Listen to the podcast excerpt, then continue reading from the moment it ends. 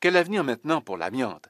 Les régions au Canada qui dépendaient de son extraction se sont posé la question au fur et à mesure que les cinq grandes mines du pays ont fermé tour à tour leurs portes, la dernière en 2011. Au Québec, il existe des projets maintenant afin de réutiliser les résidus d'amiante.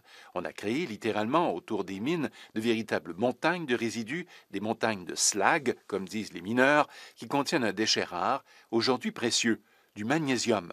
Au Québec, la compagnie Alliance Magnésium a produit en 2017 ses premiers lingots de magnésium au terme de quatre années d'activité de développement technologique, de conception et de construction d'une usine pilote. Il y a donc une vie après l'amiante. Il y a des possibilités, il y a des projets de production de magnésium mental, euh, au moins deux entreprises dans, ces dans le coin de, de cette région-là. Guy Mercier est chercheur, spécialiste de la restauration des sites et de la gestion des matières dangereuses au Centre Eau, Terre, Environnement à l'INRS à Québec. Et là-dedans, il y a toutes les tailles. Il y a des tailles fines, il y a des tailles grossières. Vous avez des blocs de 200 kg, 300 kg, une tonne. Et, puis, c'est pas de l'amiante, c'est de, de la lizardite, de l'antigorite. C'est vraiment des silicates de magnésium qu'on peut transformer pour faire des produits de magnésium. Ça peut même servir pour faire capter le CO2 à la cheminée des aciéries, des cimenteries, euh, des choses comme ça dans la lutte au changement climatique. Donc, il y a toutes sortes de choses qui peuvent être faites, mais au niveau industriel, c'est pas une problématique de travailler avec ça. Le magnésium pourrait donc relancer l'économie de la région de l'amiante, notamment au Québec.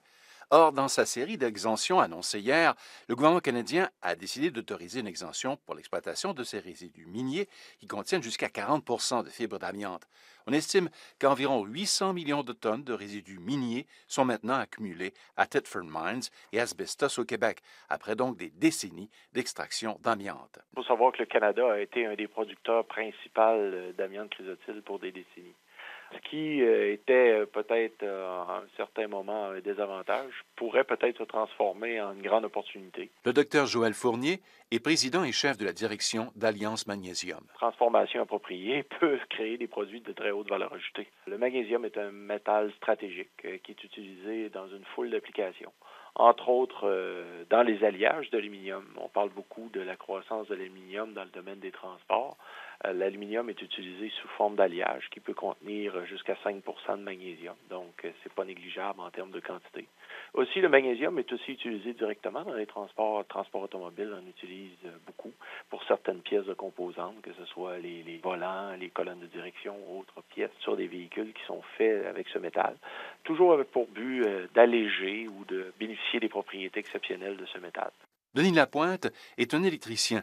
Il a appris, comme des centaines d'autres travailleurs et fonctionnaires, qu'il avait été exposé à de l'amiante et à d'autres toxines pendant 15 ans, alors qu'il travaillait à l'Agence du revenu du Canada à Ottawa. Je me sens pas bien, euh, mon sommeil est tout dérangé. Aussitôt que je fais quelque chose, euh, je peux même pas planifier avec ma famille parce que je ne sais pas si je vais être bien demain. Santé Canada s'est discrètement rangé derrière l'Organisation mondiale de la santé en modifiant sa directive sur les risques liés à l'exposition de l'amiante.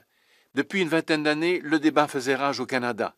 Débat entre spécialistes, entre ceux, souvent employés par les compagnies d'extraction de l'amiante, qui affirmaient que le produit n'était pas dangereux pour la santé, et d'autres scientifiques indépendants, ceux-là, qui affirmaient que les dangers étaient réels, qu'en fait, un travailleur canadien sur trois qui tombe malade l'est en relation directe avec son exposition à l'amiante. La maladie euh, avec cette, euh, cette amiante, il peut s'écouler de 20 à 40 ans entre l'exposition aux fibres et l'apparition de la maladie. Doug Angus est professeur à l'école de gestion Telfer et il est expert en économie de la santé et en politique de la santé. Et je pense que la chose qu'on devrait faire, c'est de vraiment euh, complètement détruire ces, ces édifices et refaire euh, d'autres édifices sans des produits euh.